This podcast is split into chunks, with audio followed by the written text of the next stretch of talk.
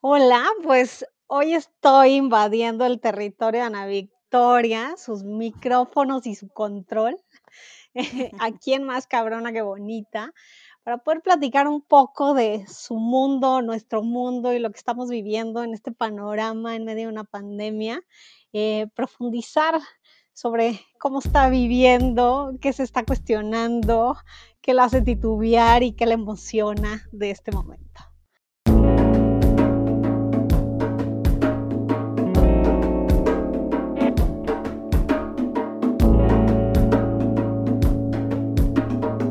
Esto es Más cabrona que bonita. Anavic. Marce, Marce querida. me gusta estar de este lado de la mesa. No, me encanta la idea, sobre todo es que durante todo este proceso hemos tenido un acompañamiento muy cercano las dos, eh, que creo que ha sido importante y creo que es importante para todos alrededor poder encontrar estas alianzas de con quién sobrellevar esta época surreal. Este, y hemos tenido conversaciones de todo un poco y me parece increíble la oportunidad para poder llevar estas conversaciones un poco más allá de el tú y yo.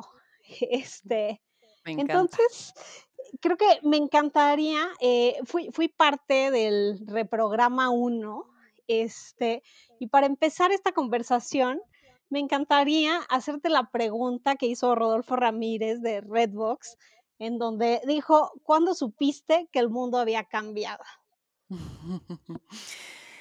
Te voy a decir, yo creo que fue el fin del 13 de marzo cuando decidimos que no íbamos a venir a la oficina. O sea, creo que fue el momento en el que dije, ahora sí es real, ahora sí tenemos que tomar decisiones. Como que antes había como pateado un poco la cosa de, ah, pues no sé, este, esto está sucediendo en China, ¿no? Ah, ya llegó a España, pues, pues está en España, ¿no? No llega acá, está lejos. Pero ya cuando, cuando fue acercándose y cuando cambió mi rutina física de ir a la oficina, ahí sí dije, ok, esto es, esto es algo distinto. Y ya hablando de eso, eh, ¿qué tan complejo fue tomar tu decisión de cerrar la oficina, hacer los cambios que tuviste que hacer? Yo creo que sí las dos, tres primeras semanas fueron un poquito una revolución porque nadie tenía una ecuación, ¿no? O sea, no es como que, a ver, primero haces esto, paso dos, este, tienes que seguir estos este, lineamientos, ¿no? Y entonces como que de pronto, cuando no hay un precedente, tú lo creas, ¿no? Y, estás sola. Y entonces era como de, ok, y pues me senté con mi equipo, con las cabezas y dije, ¿qué hacemos? ¿No? Y entonces creo que lo primero que fue es poner las reglas claras y las expectativas claras ante todos, ¿no? Y me acuerdo cuando le avisé al equipo de, a ver, pues, esto va a pasar, vamos a hacer home office, pero ¿qué es home office? ¿no? No son vacaciones, eh, hay horarios, tienes que tener disponibilidad, tienes que tener un espacio para trabajar. O sea, sabes, como que eh, alinearnos, ¿no? Y decir, es un momento difícil, mis prioridades están en ustedes pero también los necesito para esto, porque esto es, pues, es un trabajo en equipo, güey, ¿no? Es un momento difícil en el que en otras empresas pues están corriendo gente, están recortando sueldos, están bajándolos y, y nosotros queremos continuar con, con, todo el equipo como lo tenemos, pero tenemos que tomar medidas. Entonces, como que siento que esas dos, tres primeras semanas sí fue un ejercicio muy mental de decir, tomar decisiones fuertes para decir los siguientes seis meses que no sé ni cómo va a aparecer el mundo, voy a tener los compromisos cubiertos, ¿no? Claro, o sea, justo te iba a preguntar eso. Dentro de la incertidumbre que genera toda la situación y justo cuando empezaste a tomar estas decisiones de hacer la transición del home office y los cambios, ¿cómo has podido también a tu equipo eh, darles como un poco dentro de esa tranquilidad en un panorama que se ve incierto, en donde hay muchas incógnitas, muchas dudas? ¿Qué es lo que has logrado transmitirles o qué has hecho para para poder mantener un poco la calma de, del colectivo? Pues yo creo que ha habido altas y bajas, ¿no? Porque sí hay, o sea, los lunes de pronto de nuestra junta, cuando veo que no estamos llegando a las metas, digo, Madre Santa, ¿no? Y entonces caigo en ese abismo de poner a todos nerviosos porque, pues, a ver, yo también estoy en una incertidumbre que nunca había vivido, ¿no? Pero creo que es parte de que también sientan esta, pues, este, este sentir muy, pues, muy genuino, ¿no? Y después como que recapacito y les digo, a ver, güey, sí, estamos viviendo momentos difíciles, pero la neta es que reconozco que todos estamos trabajando 150%. Entonces, sigamos así, ¿no? Entonces, como que trato de, de ser lo más congruente, sin fingir, ¿no? Eh, he tratado de respirar antes de llegar a, cualquier impulso, a veces no lo logro, pero creo que también esta comunicación como muy directa y muy genuina, que sepan que pues sí está difícil y que estos arranques a veces que tengo de estrés, pues sí son verdaderos, pero dentro de todo trato de explicar un contexto y decir, bueno, pero esto sí lo estamos haciendo bien, pero continuemos hacia allá, eh, tenemos oportunidad de crecer por aquí, eh, mi prioridad está en ustedes, o sea, ¿sabes? Como para que también estén tranquilos de que Victoria 147 está haciendo todo para que nuestras necesidades estén cubiertas, ¿no? Claro, o sea, creo que sí ha sido bien importante como e, en general tenernos que abrir al lado más vulnerable y exponerlo y aceptar también la vulnerabilidad de, la gente que nos rodea para, pues sí, que todo sea, la verdad es que nadie tenemos idea de cómo se, se, está llevando esto y lo estás haciendo lo mejor que puedes y, y ya. Todos, y, todos nos estamos topando con esta sombra, ¿no? Eh, y, justo eh, hablábamos de, un programa que también vamos a sacar que se llama Habítate, que, que es, para algunos es más natural estar encerrados consigo mismos, para otros no, porque no lo han estado, porque de repente es más fácil abrir oídos al ruido externo y ser parte de eso, pero cuando cierras ese ruido y te topas con el espejo y con la realidad de que estás solo contigo, esa voz interna sale, esos monstruitos salen y dices, ah, caray, esto también soy, ¿no? Claro. Y no tienes distractores, no tienes un bar, no tienes un café, no tienes el parque, ¿sabes? Y es otra vez convive contigo mismo. Entonces yo creo que esa parte de aceptar tu luz y también la sombra y trabajar bajo este, o sea, yo me he conocido en este proceso, no mames, cosas que no sabía de mí y he trabajado cosas que tal vez ya sabía de mí, pero que no me había dado la oportunidad de este encerrón, de topármelo minuto a minuto y decir, o no lo puedes brincar. Claro, aquí está. Te lo había, venga, ¿no? O sea, el encontrón. Entonces, eso también está rico. Y, y, mencionas, a mí me encanta la palabra vulnerabilidad, porque es un ejercicio de valientes eh, es quitarte esta corteza y, reducir el ego y decir, ve, me voy a mostrar tal cual soy. Con estos escondites que solo yo tenía, con esta oscuridad que solo yo veía y esto soy. Y eso, pues eso es bien genuino porque es justamente algo que, que creo que experimentamos en Victoria, que es, si yo me pongo vulnerable, bajo mis defensas ante ti y tú como que de pronto sientes esta complicidad de también bajarlas. Claro. Y entonces, si creas eso, creo que es bien poderoso, porque entonces ya todos partimos de las no apariencias, sino decir, esto soy y tú eso eres, ¿no? Sí. Y a ver, y sin duda, en este panorama, ¿qué fantasmas te han visitado? te voy a decir, a mí que me encanta tener todo bajo control, yo creo que ese es el primero, ¿no? El el bailar constante, siempre digo, creo que emprender es bailar con la incertidumbre, ¿no? Pero hay momentos de seguridad en este baile, ¿no?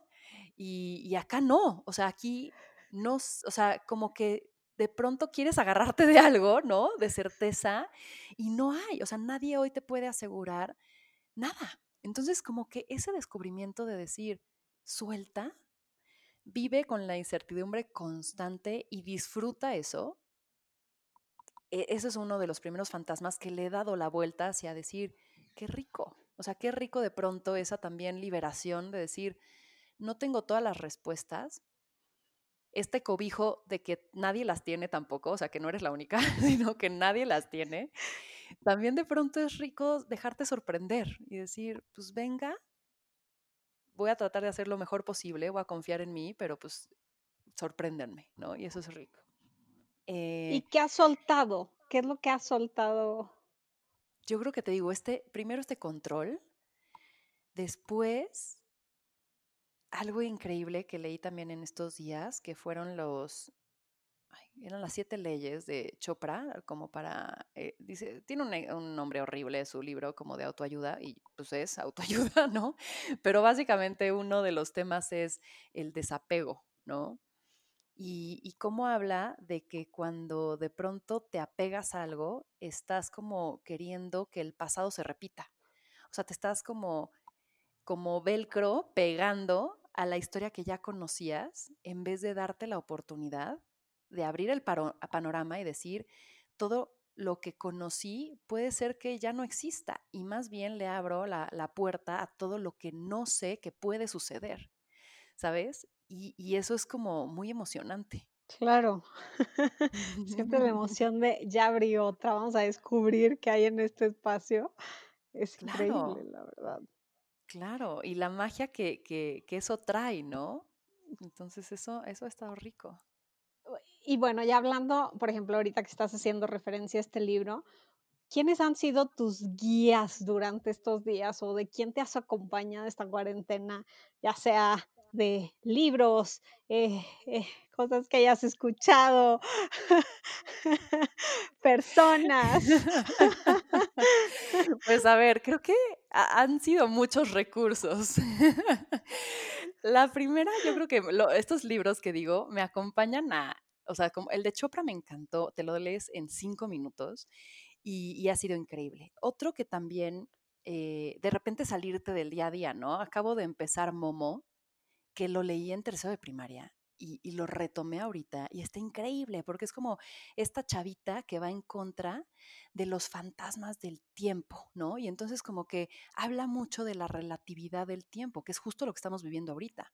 Una hora ya no pasa igual que como pasaba antes, ¿no? Y entonces como que ese libro también ahorita lo estoy leyendo, compré también el de El hombre en busca de sentido, que creo que son como pues, estos abstractos de, cosas que ahorita me estoy retomando, o sea, me estoy como cuestionando muchísimas cosas, ¿no?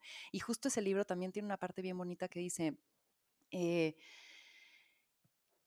depende, o sea, como depende de ti si quieres sentir, o sea, el dolor es inevitable, el sufrimiento es opcional, ¿no? Entonces depende de ti cómo quieras vivir cada una de las situaciones. Y el, la vida al final del día es amar mucho e incondicionalmente y encontrar en el, en el dolor eh, un motivo o un aprendizaje, ¿no? Entonces como que te dice, no todo va a ser bueno, abraza lo bueno y lo malo y entiende que lo malo también viene acompañado de cosas buenas, ¿no? Entonces eso está bonito. Después, algo padre que surgió en el camino también fue justo reprograma, que lo mencionabas al inicio, que, fue, eso sí fue una como, no sé, una fumada de, de un día que dije, la gente estamos vibrando muy bajo, güey, ¿sabes? O sea, como que ves las redes, ves las noticias y ves el conteo de cuántos muertos y cuántos enfermos, infectados y tal, y tienes la decisión de mirar para allá y estarte cuestionando hacia dónde se va este mundo eh, y a la mierda que se va a convertir, o tienes la opción de bloquear ese lugar e irte para el otro y decir, pero qué oportunidades puedo tener, ¿no? Y entonces como que cuando veo esa maqueta, digo, chanfle, ¿no? O sea, elijo irme por el bueno, porque creo que yo soy una sobreoptimista la mayoría del tiempo. Y la verdad es que digo, creo que hay que acompañarnos para que todos vibremos alto, porque algo que me dejó también el libro de Almadelia Murillo es el vibrar en colectivo, ¿no? O sea, ella habla de un momento en donde ella estaba en un orfanato y empieza a llorar un niño y todos empiezan a contagiar de ese llanto. Entonces, ese llanto colectivo, y justamente creo que una risa también se puede volver colectiva. Entonces, si de pronto vamos a este pensamiento positivo y más nos juntamos, más podemos elevarnos y no es que estemos ignorando lo que sucede, sino estamos dándole un sentido distinto a lo que sucede. Y entonces Reprograma nace con esa intención mega del buenondismo, ¿sabes? De decir, pues no sé, no tengo una metodología que lo respalde, eh, no estudié eh, cambios cerebrales ni neuro, ¿sabes? Ciencias, pero algo me late que esto jala, y entonces armamos este programa y mi equipo ahí también se la mega rifó porque los traje en súper chinga. salió el diseño, salió el proyecto, salió la plataforma, salió todo.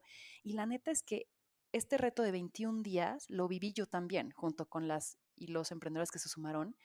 Y fue increíble tener esta ventana en este mundo raro hoy que vivimos de, mira, puedes mirar hacia allá. Entonces eso también me, me sirvió. Claro, para mí que estuve dentro del programa era como, estaba programada mi hora y era mi espacio en donde me desconectaba de todos mis problemas, mis dudas, tal. Eh, tenía alguien que estaba ahí eh, guiándote, eh, compartiendo su experiencia, tal, entonces te hacía dejar de pensar en, en ti mismo.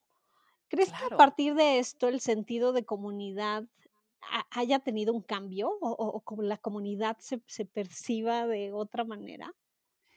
de las personas, de a a partir de la cuarentena, De, pues de todo lo que está pasando alrededor, o sea, como tu sentido de comunidad es distinto antes de la pandemia a como es ahorita, ¿lo sientes, lo claro. percibes mm, distinto? Yo creo que, yo creo que va a haber la oportunidad de que sí y de que no. O sea, hay cambios inevitables que van a suceder y, y formas de acomodarnos y de, y de comportarnos, eh, porque, a ver, hay un distanciamiento, ¿no? O sea, hay ciertas cosas que no van a volver a la normalidad y hay algunas otras cosas que ahorita pues ya se volvieron más prácticas en el Internet y que seguramente van a cambiar. Entonces, hay cosas que sí son inevitables, ¿no? Em, el tema de la seguridad en la salud y las vacunas, o sea, habrá cosas que cambian, pero yo creo que en el comportamiento depende de ti. O sea, yo creo que hay gente que sí está todavía pensando que esto es un episodio y que va a volver a su chamba como, como era, eh, y hay gente que nos estamos cuestionando él, ah, no mames. O sea, Como quiero regresar. chingona, claro, qué chingona oportunidad, qué freno de mano tan necesario de darme un espacio en donde todo el mundo también frenó y puedo tener la relatividad de poder hacer el mundo como se me antoje, ¿no? Claro, Y eso está increíble, inclusive con las personas que eliges, ¿no? O sea, volviendo al tema de quién te acompaña estos días, o sea, también creo que hoy eliges mejor también cómo distribuyes tu tiempo, a pesar de que pudiera parecer que tienes más, ¿no? Eh, la verdad es que yo me he salido de chats que digo, hijo, ya no me agregan valor, y no es, no es algo personal, sino es, hoy elijo, curiosamente, elijo mejor cómo destino mi tiempo, ¿no? claro. Em, y entonces, ¿y de quién te acompañas, no? Y digo, yo he disfrutado un chorro nuestros recientes amaneceres, Marce, con Clau, ¿no? Porque digo, a quienes nos escuchan, hemos decidido que a las seis de la mañana nos levantamos para ver el amanecer juntas y Y pues filosofear platicar, de la vida y meditar. volarnos, desear, decretarla. eh, y es increíble. Con mi equipo también, a pesar de la distancia, siento una cercanía padrísima y, pues, o sea, con mi familia y con mi habitante, compañero de cuarentena, con Juan Carlos, pues también es alguien que, que, me, que me aporta un chorro, ¿no? Es este espejo, porque para quienes conviven con alguien en la cuarentena, no me dejarán mentir, que pues si salen también tus monstruos, pues el primero que los ve es este güey que está junto, ¿no? Comparte espacio el fantasma con el Pues, inquilino. claro, y entonces es como, pues es un camino que se puede, o sea, puede, puede ser pasajero o puede ser no pasajero, pero que marca las, la, la vida de, lo que, de quienes nos están pasando esto. Claro, ¿no? O sea, porque es una complicidad chingona con quien estás compartiendo este momento de vulnerabilidad. Claro. Y justo así, tu percepción del tiempo hoy, ¿cómo es? ¿Cómo percibes el tiempo hoy? Te voy a decir, yo creo que hay días en los que me encierro en una cotidianidad de la cual tal vez no estoy tan orgullosa porque digo, oh, tienes la oportunidad de hacerlo distinto y caes en una monotonía que podías haberla tenido en tiempos anteriores. Y ahí creo que el tiempo pasa similar, pero en general, no sé, o sea, yo me siento en otra, en, en una burbuja, en otra dimensioncita, ¿sabes? Como observando inclusive al mundo desde fuera, como de, como cuando estas películas, ya sabes, tienes el poder de paralizar a todos eh, y tú sigues así, así lo siento, ¿sabes? Porque como que, como que siento como una turbina que va a una velocidad distinta. O sea, por un lado, aprecio los momentos mucho más profundo porque no tengo 18 alternativas, como de repente en el día a día y en el dinamismo, en donde tienes muchísimos compromisos y muchos planes y las redes sociales te están enseñando todo lo que están haciendo los demás y entonces caes en esta psicosis de decir me estoy perdiendo de algo más y entonces estás en un momento, pero no estás en un momento porque estás viendo todo lo que está girando alrededor. Y en este momento en donde todo es más íntimo y entonces tampoco es que haya tantísimos planes que la gente te enseñe, ¿no? Claro. Eh, donde tampoco tienes tantas alternativas más, porque no es como me voy al restaurante, me voy al bar, me voy al, ¿no? Cuando vives un momento lo vives mucho más intenso. Entonces ahí sí se me paraliza el tiempo, delicioso. Pero por otro lado, lo estoy disfrutando tanto que se me va rápido.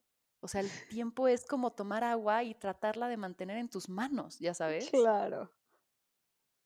Es que y el, o sea, como que todas estas transiciones se han vuelto interesantes justo para, como para las reconversiones. Yo me gustaría ir un poco atrás, o sea, ahorita que hablabas de reprograma y todo este momento que te entró en por estar vibrando bajo en general, este, me gustaría mucho que que me platicaras un poco de la transición de esta Ana Victoria empresaria a la Ana Victoria que cada vez es más abierta, más libre, más hippie, más bruja. Eh, ¿qué, ¿Qué fue el parteaguas que detonó esta parte de ti? ¿O siempre ha estado y simplemente le abriste justo la puerta? Yo creo que la dejé jugar, ¿sabes? O sea, porque, o sea, esta Ana Victoria curiosa, mística, que imagina personajes, que ve cosas y así desde niña pero como que era un mundo muy mío, ¿sabes? Y, no lo percibía como, esto es mío, no lo voy a compartir, sino como era algo íntimo que nunca vi la, como la necesidad de hablar de ello, ¿sabes? O sea, era como de, ahí está, es parte de. Cuando vas creciendo te das cuenta similitudes y diferencias, ¿no? Con la gente que vas como compartiendo, conviviendo o espejeando. Y ahí es donde te das cuenta, ah, mira, mira, esto está padre. O cuando alguien te lo, te lo resuena, ¿no? También dices, ah, ya también, ok, es algo, es algo, no es una cosa rara, es algo.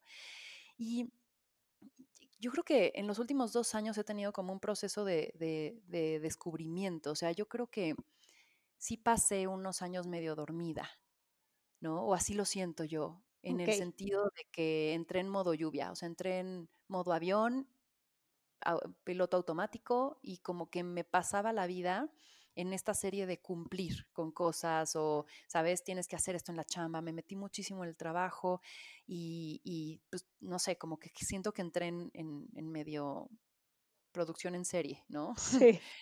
y, y, desde el año pasado, o sea, como que, o sea, sí, sucede un suceso, ¿no? Y entonces como que digo, ¿hacia dónde voy ahora? Y eso, eso es increíble. Cuando te topas con encrucijadas, en donde tienes que tomar decisiones de tu siguiente paso, ahí es donde tienes que tomar acción, ¿no? Entonces, es justo, o sea, si, si vas en un camino y ves una Y, dices, chale, ya no puedo estar en modo avión, tengo que tomar una decisión. Y ahí creo que tomé la decisión de, de disfrutar más la vida, de tomarme menos en serio. Una vez platicaba con mi hermano y me dijo, ¿sabes cuál es tu tema? Que te tomas demasiado en serio, a ti misma puta, me cayó y dije, tiene toda la maldita razón.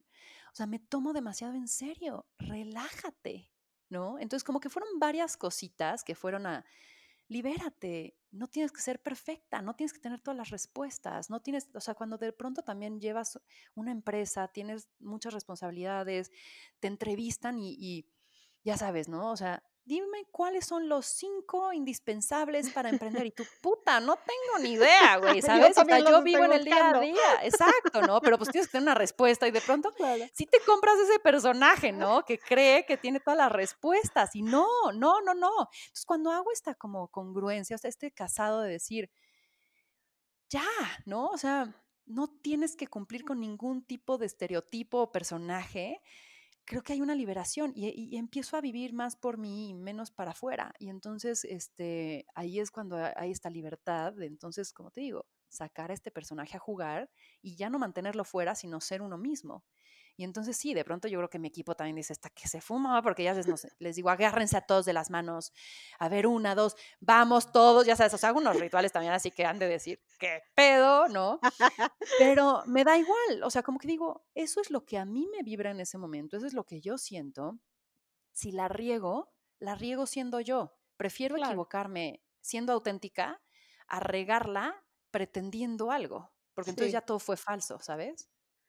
Sí, claro, estar dentro de un personaje, el ser abierto, o sea, esto es lo que me nace, hace, hace mucha diferencia. Ya, al final de cuentas, o sea, algo que es muy característico tuyo es que te encanta compartir y te encanta compartirlo todo, ¿no? Entonces, lo que he visto, o sea, y lo que pude ver a través de Reprograma fue justo esto, o sea, tú vives en la curiosidad de esto me llama la atención, lo exploro, esta terapia se ve interesante, la tomo, ah, me, aportó esto, me sentí incómoda, me despertó esto. Y como que siento que aprovechaste esta plataforma para, eh, para llevarnos a través de esta serie de exploraciones que estás viviendo. O sea, me encantaría también ver si a partir de lo que sucedió o lo que está sucediendo con los reprogramas, eh, piensas tener una reestructura dentro de lo que se está haciendo en Victoria? Porque yo me acuerdo, o sea, yo siendo parte de Victoria 147, cada vez que hacías como cuestionamientos o hacía cuestionamientos el equipo de emprendedoras, ¿qué necesitan? Todo el mundo terminaba diciendo algo de mindfulness, este, algo de meditación, como que siempre, o sea, sí está toda la parte de, de empresa, de finanzas, de orden, de pero todos, va, o sea, estamos viviendo con las complicaciones del día a día, con el estrés, con las nóminas, con el cómo crezco, el tomar decisiones todo el tiempo y de repente necesitas como estos desfogues. Y me encantó que esto, o sea, este programa tenía el balance de esas dos cosas y, y tengo la curiosidad de si es algo que, que se va a quedar ya dentro de Victoria 147. Claro, te voy a decir, creo que también ha sido un proceso, ¿no? De, empezarnos a tomar menos en serio. O sea, creo que a partir de ello, es decir, hay cosas que tienes que saber, porque sí, o sea, si eres una empresa, tienes que constituirte, tienes que saber qué arreglos llegas con tus socios, tienes que saber eh, armar un presupuesto, ni, ni, ni, ni. Esos son los necesarios y esos ya los tenemos. Pero si te soy sincera, eso me empezó a aburrir, ¿sabes? Porque ya no, o sea, dejé de crear. Y a mí lo que me gusta es eso. Y entonces, sí, va, avanza y tengo un gran equipo que lleva eso que nuevamente es súper importante que lo sepamos. O sea, tienes que saber tomar decisiones de negocios, sí, ¿sabes? Pero eso ya está. Y ya lo formó Victoria 147, ya lo lleva Ana, Rocío, lo lleva Úrsula, ahí está, ¿sabes? Y creo que desde el año pasado que empecé con estas curiosidades, yo en la junta de planeación y espero que me escuche mi equipo, en especial Alejandra Perea. y estamos en la, en la junta de, de, planeación y la verdad es que algo que, que, he aprendido es que mis manos se multiplican si tengo gente inteligente y más inteligente que yo que me rete, güey, ¿sabes? Entonces, así he formado a mi equipo. Y tener la humildad de decir, ay, si no tengo ni idea, enséñame. Eh, o toma tú la decisión tú eres el experto, ¿no? Y entonces con esta dinámica, pues tenemos esta junta de, tuvimos un offsite y después una junta de planeación en donde evaluamos mucho el camino de Victoria, porque sí, el año pasado fue aparte aguas también para Victoria 147. Decidimos movernos al mundo digital a través de nuestra academia y también empezamos a cuestionar qué tipo de contenido vamos a tener. Y entonces, pues yo sí ahí propuse, oye, mira, pues ya mis temas más brujiles, ¿no? Y, y me echaron para atrás muchísimo, ¿no? es que, a ver, Anaita, es que, ¿qué somos? Una academia de negocios para mujeres emprendedoras, ya sabes. Y yo, o sea, entiendo eso, pero cabe lo otro, porque ¿quiénes asisten a la Academia de Mujeres para, eh, de, Negocios para Mujeres Emprendedoras? Mujeres, que también tienen necesidades de eh, hacer ecstatic dance y también tienen necesidades de romperse y hacer terapias y lo que sea, ¿no? Me tiraron un poquito a loca. ¿no? Me dejaron creo que como la oportunidad de, bueno, va, o sea, puedes crear, o sea, meterte en la agenda junto con nosotros y ver crecimiento personal, ¿no? y dije, ok, en esta madurez de la empresa está creciendo, no tienes que tú tener el punto final, porque si no, entonces ahí cierras cualquier tipo de iniciativa. Dije, va. Y pues ya empezamos nuestro bendito 2020. Y está muy chistoso, porque justo cuando pasa todo esto, yo dije, voy a hacer reprograma y no les voy a preguntar. Y reprograma es justo esto que quería yo hacer, mezclar negocios, porque también es bien interesante el tema de negocios, ¿no? Eh, pero negocios desde esta, desde esta perspectiva, eh, pues te digo, como, como práctica, que tenemos siempre en Victoria y la parte también de crecimiento personal, de curiosidad, de entretenimiento, de volarte la cabeza, de hacerte preguntas de existenciales que no te has hecho en tu vida, ¿no? Y yo aprendo a partir, como tú bien dijiste, de experimentar. A mí la teoría me entra por un oído y me sale por el otro. La práctica me la quedo en la piel. Entonces, a mí me gusta experimentar, no que me cuenten. Y me he dado cuenta que muchas personas, o sea, muchas vivencias de lo que yo he tenido la oportunidad de tener, otras personas no las conocen. Y no digo que, ah, porque yo la tuve, todos la tendrían que tener, no. Pero si a mí me resonó con la magnitud que me resonó, por ejemplo, el kirtan, ¿no? Que es el canto de mantras. Eh, quiero que otra gente lo conozca. Tal vez no te vibra igual, pero al menos ya lo, conociste y tienes la posibilidad de integrarlo o no en tu vida. Y eso es lo que traté de hacer de reprograma y es lo que ya abrí la puerta y ya no me la cierran. O sea, ahí sí, sigue, te digo, habítate, siguen otros de decir, ¿cómo unes? Creo que es un, creo que ahorita, mira, hice la reflexión a través de tus preguntas. O sea, creo que es tratar de traducir en Victoria el cambio, la transición o la transmutación que he tenido como Ana Victoria y ver si a alguien le vibra transmutar igual, ¿sabes? Claro.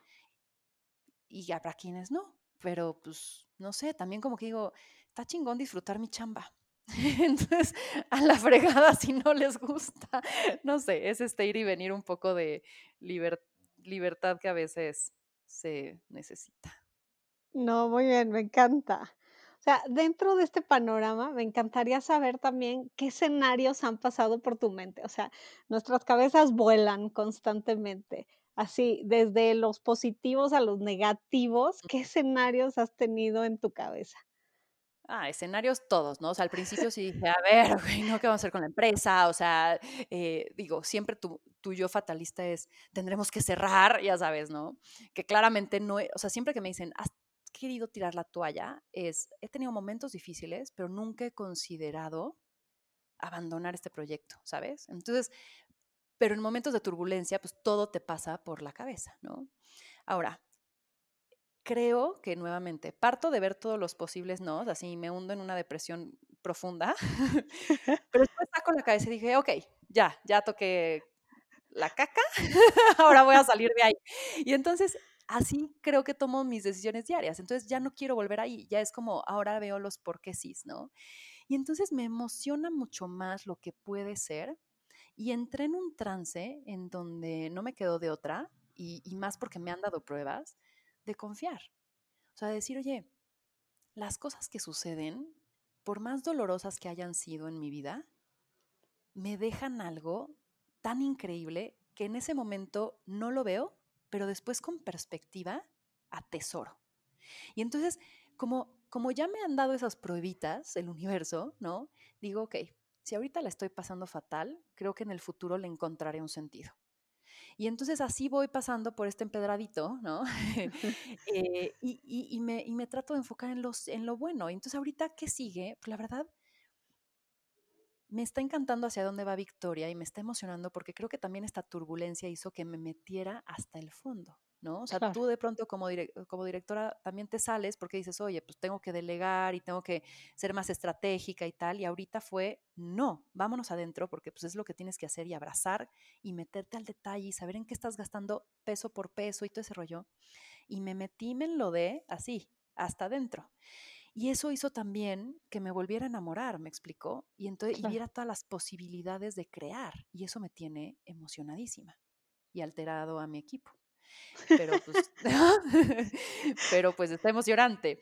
Y, y entonces que me emociona todo lo que podemos crear con Victoria. Me emociona todo lo que puedo escribir. O sea, ya estoy pensando en posibilidades de mi segundo libro. Ah. Y, y eso me tiene muy emocionada. Eh, y va a tener que ver con personas y con viajes y con despertares y con amaneceres y con, ¿sabes? O sea, estas metamorfosis. Eh, me emociona poder diseñar una vida distinta en el sentido de que siempre he querido ser más nómada y creo que esto nos está demostrando que podemos serlo. Que sí se puede. Que sí se puede. Entonces como que sí, o sea, me, me, me emociona tener un canvas en blanco. Ah, buenísimo. Justo así, tocando como, con lo que empezaste tu respuesta, tenía esta pregunta de, eh, teniendo el panorama que hemos tenido y pensando en las personas que han perdido su trabajo o han perdido su empresa o han... Tú, Ana Victoria, si, si en este momento lo perdieras todo, ¿qué harías? No sería fácil. o sea, al final. Llorar, sí, control. diría estas semanitas o así de ¡ah! Y me tiraría al piso, cual Rocío Durcal, a llorar.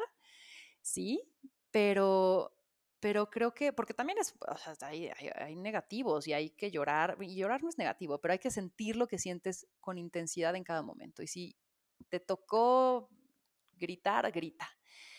Pero algo que me dijo alguna vez Vanessa, una gran amiga también, me dijo, mira, un sentimiento dura cinco minutos, lo demás es drama. Y me quedó tan en la mente porque dije, claro, o sea, después de los cinco minutos ya después te vas al pasado a encontrar otros elementos para alargar la agonía. Y eso es drama.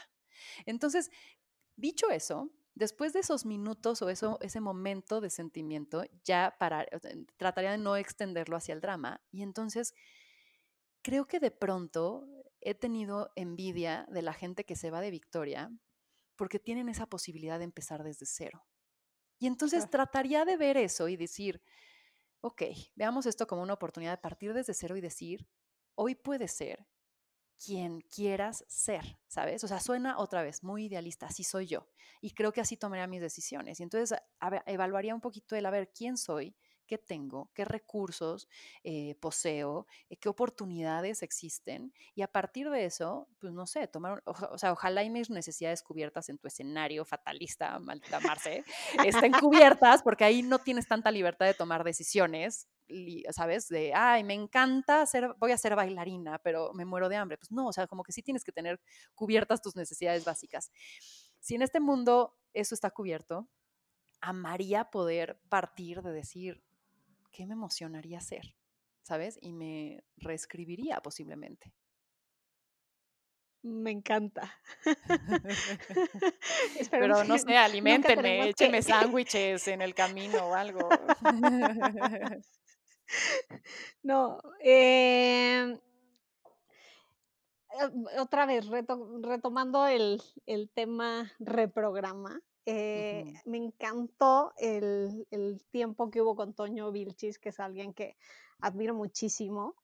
Y, la manera en la que empezó a abordar su temática era cuestionándose, o sea, que fue un momento en el que se cuestionó qué era su felicidad, ¿no? Y sí, y que a partir de, cómo han desarrollado sus negocios ha sido, perdón, ha sido a partir justo de esa felicidad o lo que les provocaba felicidad y que en este momento se sentaron a ver si seguía siendo válido eh, lo que habían planteado en un principio y lo que los motivaba a hacer lo que están haciendo. Eh, ahorita, eh, ¿cuál es tu felicidad? O sea, ¿qué define tu felicidad hoy? Yo creo que mi me time, ¿sabes? O sea, mi momento conmigo. O sea, esos, esas posibilidades de hoy voy a hacer yoga, hoy voy a escuchar un kirtan, hoy voy a escuchar un concierto, hoy voy a ponerme mis audífonos e irme en una meditación. Eh, o sea, como que de pronto he visto que en el pasado me, me, me he secuestrado yo misma por meterme en compromisos que cumplen más con expectativas externas que propias. Y entonces creo que ahora, como, no sé, en este mundo interno en el cual también hay unas, una cierta protección, ¿no?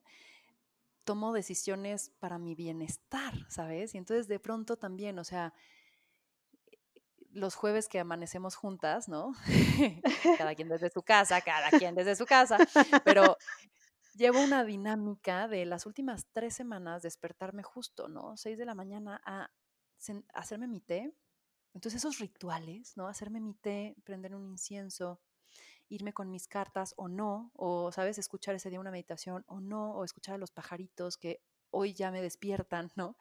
Ponerme en mi sillón, ver la ventana, ver las sombras, ver cómo se empieza a meter el sol en mi casa, o sea, uff, o sea, el vivir sin prisa eso es yo creo que lo que más estoy atesorando también. Ah, buenísimo.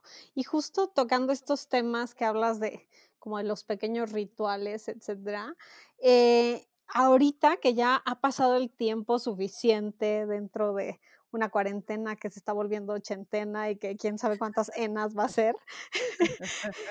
Eh, ¿cuál es tu nueva cotidianidad o cuál es tu nueva rutina dentro de este pues, mundo surrealista actual? Te voy a decir, cambia, te- o sea, claramente hay, ciertas rutinas, cambia de pronto, pero creo que algo que adopté también de reprograma es escribir. O sea, como que ya sea en la mañana o en la noche, este diario de, de, escupir qué, qué sientes, qué piensas, qué, o sea, ni siquiera me- meterle tantísima ciencia y dejar que la pluma corra. Eso se ha vuelto también parte de mi cotidianidad. Eh, mi agua con limón, tempranera, mis tés y los rituales de darte el espacio de preparártelo también es delicioso. Los aromas, las velas eh, han formado parte de mi cotidianidad.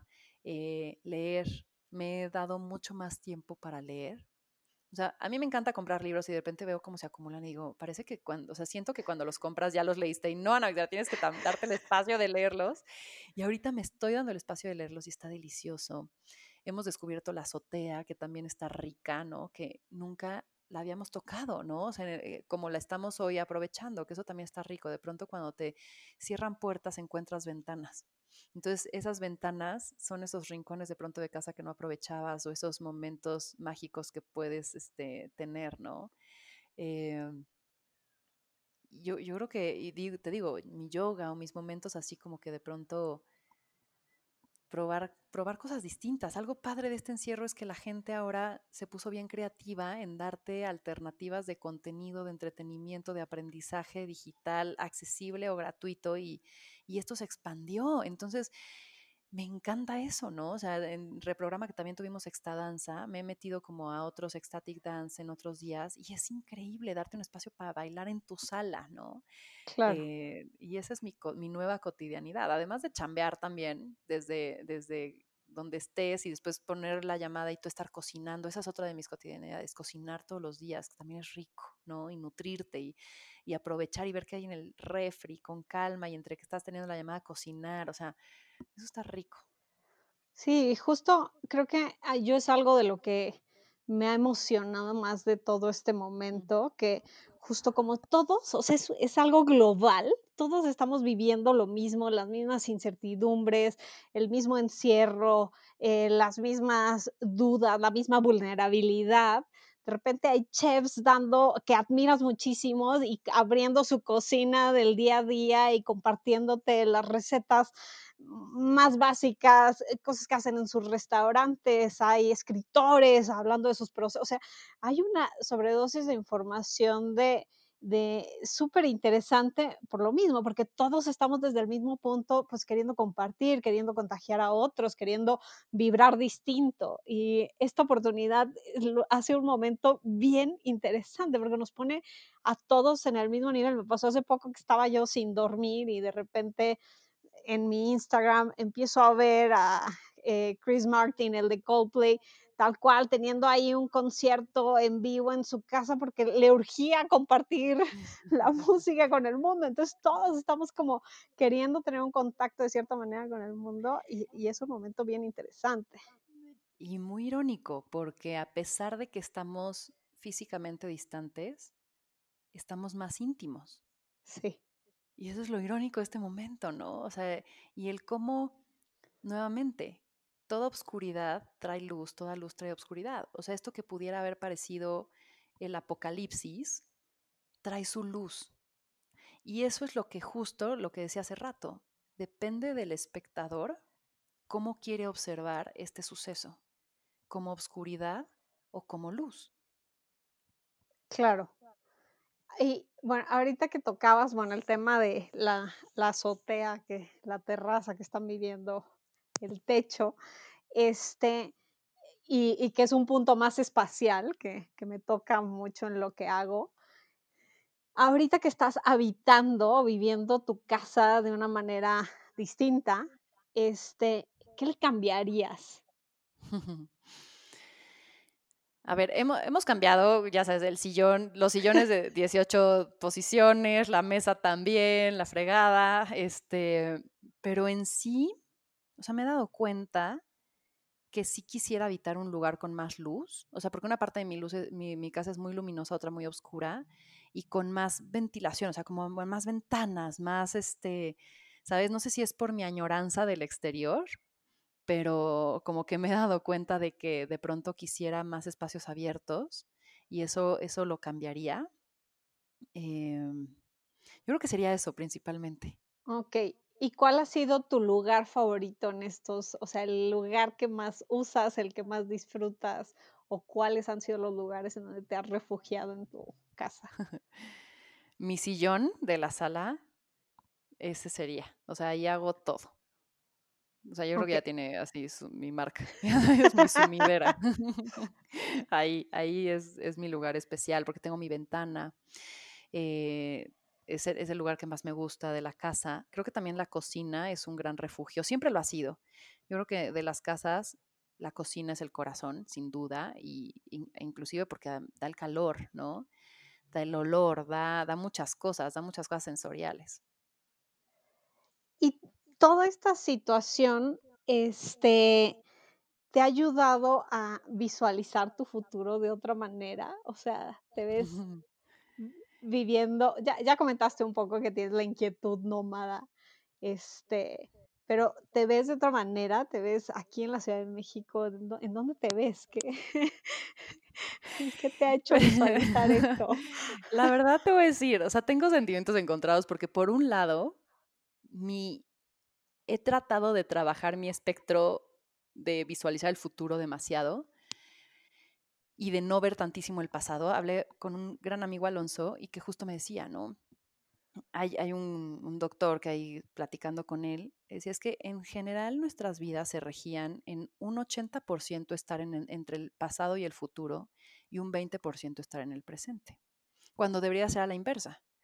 80% estar en el presente y sí tener tus escapaditas de decir, ay, güey, este 20% lo uso para ver qué aprendí del pasado y también hacia dónde voy en el futuro, ¿no? Entonces, he estado trabajando para que mi mente no se vaya a destiempos y esté aquí. Entonces, como que está padre porque veo como esta, te digo, esta nebulosona en donde digo, estoy aquí, estoy aquí, no sé qué va a pasar, entonces no puedo tomar decisiones del futuro, pero sí tengo deseos, ¿no? Y entonces o sea, sí mi deseo es,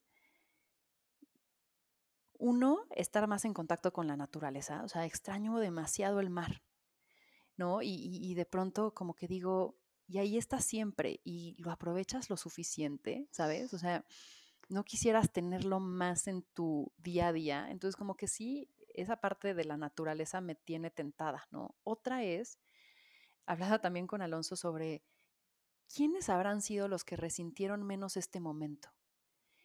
Y yo creo que fueron aquellos que poco a poco han sido autosustentables.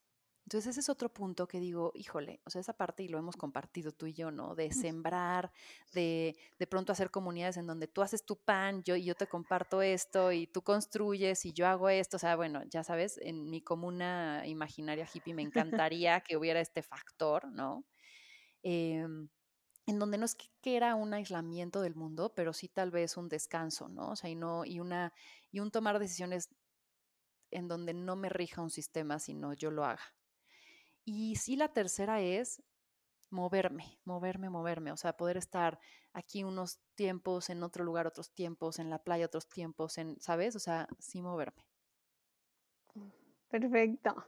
Si pudieras ahorita como hablar con la Ana Victoria del pasado pre prepandemia, este, o sea, y supieras que va a pasar esto, ¿qué le aconsejarías? ¿Qué le dirías? Es que te voy a decir algo. O sea, mi primera sería, no te estreses tanto, pero también siento que el estrés, o sea, se voy a acabar mi idea. Siento que el estrés la llevó a tomar las decisiones que le hicieron tomar como una perspectiva de este espacio, ¿sabes? O sea, si no hubiera, me hubiera preocupado o si no hubiera, eh, me hubiera metido este, profundamente hacer el análisis de qué íbamos a hacer y cómo íbamos a sobrellevar esta, este tema financieramente y ta, ta, ta, y hubiera dicho, ay, todo va a pasar bien, tal vez no hubiera pasado por eso, ¿no? Que fue necesario, porque de pronto creo que cuando te quitan algo es bien trillado, pero lo valoras un chorro, ¿no? Entonces creo que sí trataría de que no me, o sea, que no llegue, tal vez que no se extendiera al drama, ¿sabes? Pero que sí viviera ese momento de duelo porque era necesario. O sea, creo que cualquier rompimiento hace o es necesario para que crezca o nazca algo más. Entonces, creo que haría que nada más no dramatizara. Y si pudieras hablar con la del futuro al respecto de, esto, ¿qué crees que hablo, estarían platicando? Hablo con la del futuro. Ah, muy bien. Hablo, hablo con mi ser superior, hablo con mi yo de los destiempos y les digo, cabronas, neto, llévenme, o sea, denme esta paz o llévenme, díganme que todo se va a poner mejor, ya sabes. Y de pronto te mandan sorpresitas o señales o así que que eso es lo mejor. Por eso te digo que de pronto esa parte de ver el futuro demasiado y obsesionarte con una sola forma de cómo va a ser es medio errónea porque planeas y se te, se te cuartea, o sea, cualquier plan de cualquier empresa para este 2020 se destruyó, se quemó, se, o sea, se, le hicieron pipí encima, o sea, se destruyó, me explicó.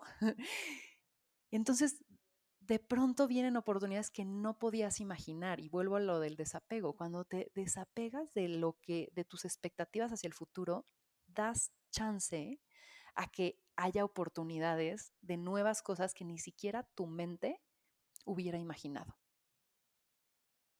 No sé, ya, ya, viste, o sea, parece que son las 10 de la noche, estamos con nuestros vinos aquí, Marce, que no hubiera sido mala idea. Bueno, te voy a decir también los vinos imaginarios. Este, cuéntame, en este tiempo, o sea, eh, cuando cierras los ojos, ¿a dónde has viajado más? Hmm. Cuando cierro los ojos. Me encanta que los estás cerrando. Sí. Te digo que yo soy de Teletransporta, suéltate. Te voy a decir, me voy a campo, me voy a mar, pero justo me voy, me voy mucho a verde ¿eh? también. Me voy a, me voy a Bali, me voy a eh, castillos imaginarios con campos enormes, eh, me, me, voy a rodar al pasto, me voy ahí.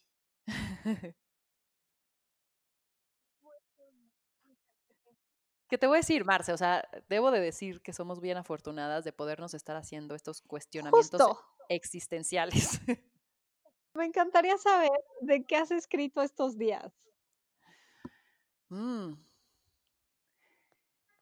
He escrito como un poco los, los diarios, o sea, por un lado, escribo mucho sobre lo que pienso, lo que siento, lo que me trastorna, ¿no? O sea, como un poco cómo me observo, qué me gustaría modificar, en dónde me cacho nuevamente, ¿sabes? O sea, escribo mucho sobre mi sentir estoy escribiendo mucho sobre los amaneceres, o sea, estoy un poco obsesionada con ellos, entonces también estoy escribiendo sobre eso, sobre sombra, sobre luz. Em, y estoy también escribiendo como sobre despertares, ¿sabes? O sea, ¿cuáles son estos puntos de inflexión que hacen que vayas de un 1 a un 10? Entonces como que estoy como diciendo ah, desde mi vida, desde mi perspectiva, desde las experiencias de otros, de la mía, cuáles son estos momentos en donde te pueden, o sea, te mueves hacia convertirte y hacer una metamorfosis de lo que eres. Yo creo que esos son los temas. Muy bien. Y justo, eh, bueno, y hoy lo tocábamos un poco en en el amanecer y ya lo tenía yo contemplado. O sea, porque sí lo, o sea, lo que hemos podido compartir un poco es que dentro de esta pausa hemos podido tener un renacer, un disfrute, hemos encontrado la manera de disfrutar todos estos días, este, con sus buenos y con sus malos. ¿Harías de esto algo, o sea, como premeditado, el de eh, quiero tener mi cuarentena anual o mi cuarentena cada dos años y con qué frecuencia lo harías en caso de que sí?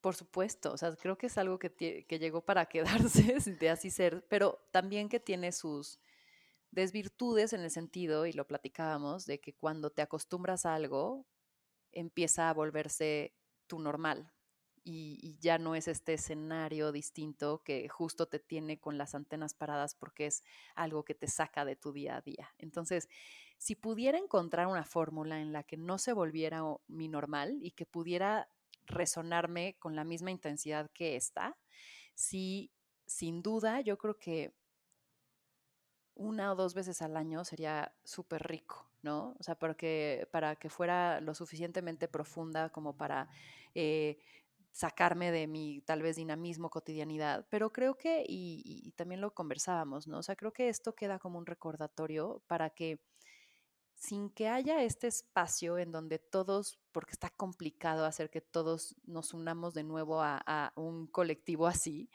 eh, o bueno, no sé, también no quiero retarte, universo, no quiero retarte que me demuestres lo contrario.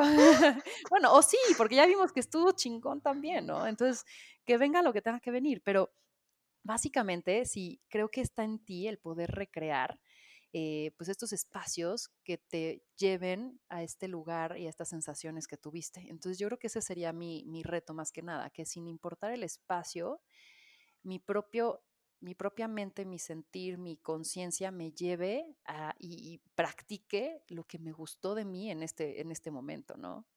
A ver, y justo, este, o sea, ¿con qué te quedas de esta pausa? O sea, ¿qué es lo más valioso que te queda? ¿Y qué es lo que sueltas aquí? Bueno, ya, ya, ya habías hablado un poco de soltar, uh -huh. pero sí, más bien con qué. Yo creo que con lo que me quedo es con la satisfacción de que puedes hacer un reset cuando quieras. O sea, muchas veces como que vas tomando decisiones y te sumerges a decir y te condicionas a decir esto soy. Y esto me hace ver la infinidad de posibilidades de convertirte en lo que quieras y puedas ser, ¿sabes? O sea, que no estás no estás definido, no estás todavía terminado, que estamos en proceso. ¿sabes? Y que todas estas vivencias dependen de ti, cómo quieres que vayan tallando y cómo quieres que vayan, como esta cerámica, me la imagino, ¿no? Eh, formulando a este yo final, ¿no? O sea, como que de pronto dices, ah, ya estoy definida, soy una arquitecta, hago esto, no, no, puedes, o sea, esto no es un punto final, hay puntos suspensivos durante toda tu vida y puedes retomarte y hacer reset en cualquier momento. Entonces, eso es, eso es algo que me deja como muy satisfecha, que estamos en proceso y que no estoy definida ni condicionada. Eso está rico. Me encanta. He dicho, esto, he dicho esto está rico varias veces, ahorita que estoy consciente. No le voy a decir a Tiff que lo, no le voy a decir a Tiff que lo edite. Así se va a quedar. Muy rico, episodio muy rico. Me encanta. Y ya, o sea, ya como para ir cerrando, pues sí, justamente hablando de la posición privilegiada, o sea, la verdad es que, pues sí, tú, yo, claro, las que estamos compartiendo, no tenemos hijos tampoco, bueno, yo estoy ya. Tú estás ya cargándolo, estás produciéndolo, maná. Pero no, o sea, no estás teniendo que lidiar con el, tengo que ser mamá, tengo que ser maestra, tengo que eh, seguir llevando la empresa, la oficina, o sea, es, uh -huh. es todo encima, o sea, esto nos está dando una pausa. Este, sí. hoy, ¿qué agradecerías? O sea, Yo agradezco que soy bien afortunada. O sea, yo sí creo que tengo una estrella y un ángel que me cuidan muy cañón. Y, y me ha quedado claro. O sea, como que siento que me cacha algo, ¿sabes? Y, y, eso me da confianza. Estoy muy agradecida a la gente que tengo alrededor, maestros positivos eh, que me aportan, que me enseñan, que me contienen, que me retan. O sea, todos mis alrededores son increíbles. Y también estoy como bien agradecida con conmigo, o sea, con esta actitud, ¿sabes? O sea, me ha encantado como ver que, siempre encuentro una razón por la cual hacer las cosas, ¿sabes? O sea, como que este motor interno no se apaga y eso, eso me ha encantado descubrir, que decir, sin importar lo que los problemas, el enlode y así, no pierdo mis valores, no pierdo lo ético, ¿sabes? O sea, como que no paniqueo, ¿no? Y eso creo que es este, este no sé, una actitud o algo y eso sí se lo agradezco a Ana Victoria. Eso es lo que agradecería. Perfecto. Y finalmente, ya cuéntame qué vienen a habitar en reprograma Motívame, emocioname. Ay, ay, ay. Pues bueno, reprograma 2, pues justo tiene la misma mecánica que reprograma 1, pero le cambiamos eh, los expertos porque creo que hay muchas y muchos que tomaron el 1 y que les está pareciendo interesante tomar el 2. Entonces es un reto de 21 días en el que la idea es acompañarnos, contenernos e inspirarnos en colectivo, ¿no? Y entonces justo que esto no pueda, que no sea algo solamente de la cuarentena o pandemia, sino que sea algo en cualquier momento de cambio. Eh, y que justo el reto consiste en ponerte una intención inicial y que a través de estos webinars diarios con expertos, de los rituales que les sugerimos en la mañana y en la noche, vayas haciendo estos hábitos de empezar a pensar positivo y que te sientas creador, que digas, cualquier cosa que me proponga como esta intención la puedo cumplir, ¿no? Eh, yo creo que es eso. Entonces, estas tres semanas que empiezan el primero de junio, pues va a haber gente increíble, ¿no? O sea, viene es que pues, digo, ni siquiera quiero decirles demasiado los nombres porque todos son padrísimos, pero viene sesiones de extadanzas, vienen sesiones sobre el miedo, vienen sesiones de respiración y meditación, vienen también días de mentoría con, por ejemplo, Pepe Saga, este, que es de Vicky Form, que tiene o sea, una forma de reformarse y reprogramarse increíble. Eh, Mauricio Carrandi, Ernesto Moncada, eh, tenemos también sesión de té con Clau. Bueno, tenemos un chorro de actividades increíbles y pues nada, me emociona, me compromete, ¿eh? me compromete un chorro. O sea, ahorita sí estoy nerviosa de, tengo que superar las expectativas para el bienestar de todos, me explico, no por un tema, sino porque me gusta que queden bien las cosas. Entonces, en eso estamos, ah, salimos, justo empezamos el primero, ahorita estamos en, en venta, así que pues, quienes nos escuchen y quieran inscribirse, me encantará verlos en Reprograma 2. Y ya estamos a punto de empezar. Pues Ana Vic, muchísimas gracias por prestarme tu espacio para poder abrir un poco más tu mundo a, a, la pausa, este tiempo que estamos viviendo. Este, agradezco verte eh, cada vez más abierta, más vulnerable, más dispuesta y me encanta que la gente pueda apreciarlo. Y pues esto fue más cabrona que bonita. Yeah. Gracias a ti, Marce lo puedan disfrutar como yo disfruté la conversación contigo. Como Ay, gracias. Te quiero mucho, mis